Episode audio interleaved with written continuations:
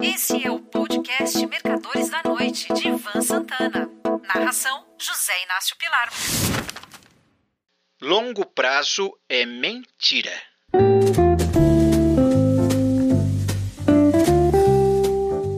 Há cerca de três semanas, o presidente Lula anunciou um programa com o nome de Nova Indústria Brasil. Como sempre acontece nessas ocasiões, numa solenidade qualquer, um político, não tendo algo sólido para prometer, do tipo: semana que vem, este município receberá três ônibus escolares americanos, doação da Fundação Amalgamated. Surge uma dessas promessas mirabolantes. O programa de Lula vai até 2033. Seu mandato, na melhor das hipóteses, para ele, é claro, de reeleição, termina em 2030. Então, mesmo que fosse super cumpridor de promessas, não teria tempo para concluir. Mas para políticos, o importante é prometer.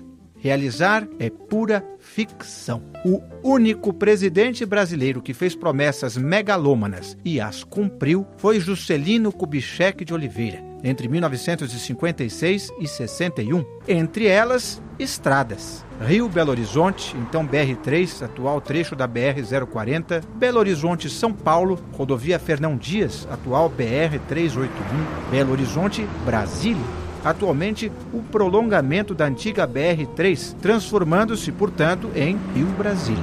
E Belém Brasília, que agora leva a sigla de BR-153, que o inimigo político de Juscelino, deputado Carlos Lacerda, chamava pejorativamente de Estrada das Onças, sem contar outras menores espalhadas pelo país. Mas não foram só obras públicas. Não podemos nos esquecer que JK, nos seus fabulosos 50 anos em 5, criou a indústria automobilística nacional. Foram estaleiros, duas grandes usinas siderúrgicas, Usiminas e Cozipa, e uma série de produtos que nós nem sonhávamos fabricar aqui na campanha eleitoral, durante um comício de Juscelino na cidade de Jataí, no sudoeste de Goiás, Antônio Soares, o Toniquinho, de 29 anos, cobrou do candidato a mudança da capital federal para o Planalto Central, tal como constava na Constituição e nenhum presidente cumprira. Pois bem, Juscelino Kubitschek de Oliveira cumpriu todas as promessas listadas nas metas de campanha e entregou ao seu sucessor, Jânio Quadros, um novo Brasil. Como os gastos foram feitos à custa da emissão de papel moeda, JK nos legou 33 anos de inflação, só debelada com o advento do Plano Real em 1994. E nem podemos dizer que Juscelino fez e cumpriu um plano de longo prazo, pois tudo durou apenas cinco anos. É comum vermos candidatos, como foi o caso de Dilma Rousseff, prometer coisas impossíveis, como foi o caso do trem-bala Rio-São Paulo, que abriu escritório no Rio, contratou funcionários e nunca alguém sequer imaginou que a obra pudesse ser concluída, nem mesmo iniciada. Um grupo de autoridades chegou até a percorrer um trecho da Supervia, a antiga central do Brasil, dentro da cidade do Rio de Janeiro, que seria leito do trem-bala.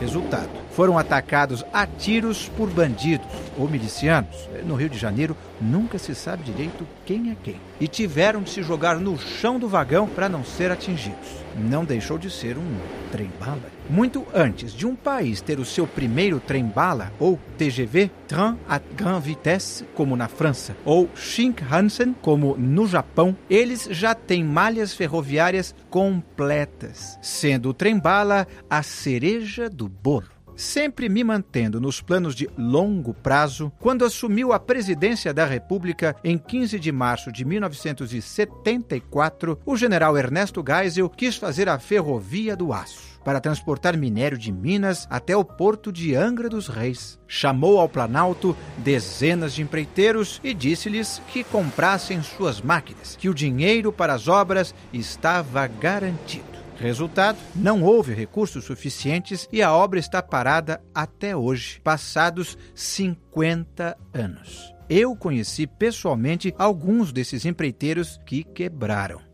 Com o objetivo de impulsionar o desenvolvimento do país, na China de Mao Tse-tung lançou o Grande Salto para a Frente, que lançou mesmo o país é na miséria e deu origem à grande fome e à revolução cultural de trágicas consequências. Adolf Hitler também teve seu plano: transformar o leste europeu num celeiro soviético naquilo que chamou de espaço vital, Lebensraum. Nos últimos dias de combate da Segunda Guerra, na Europa, o espaço controlado pelo Reich de mil anos se viu reduzido a três quarteirões de Berlim. Voltando ao Brasil, toda vez que um político, seja ele presidente, governador ou prefeito, corta uma fitinha lançando um plano de 10 anos, desconfie, porque se ele está fazendo isso é porque não tem coisa melhor para oferecer. Caro amigo ouvinte, use esse tipo de raciocínio na avaliação de seus investimentos. Nessa época de mutações tecnológicas rápidas e hábitos voláteis, pensar num longuíssimo prazo é pura perda de tempo e, quem sabe, de muito dinheiro. Stops também não precisam ser sempre de preços, podem ser de fatos. Se aquilo que você esperava ou que o político ou empresário prometera não está indo na direção certa, pule fora. Lembre-se que um gigantesco viaduto ferroviário está lá, apodrecendo na Serra da Mantiqueira. Alguém pôs muito dinheiro ali, certo de que estava participando de um grande projeto nacional e ficou a ver navios. Um forte abraço.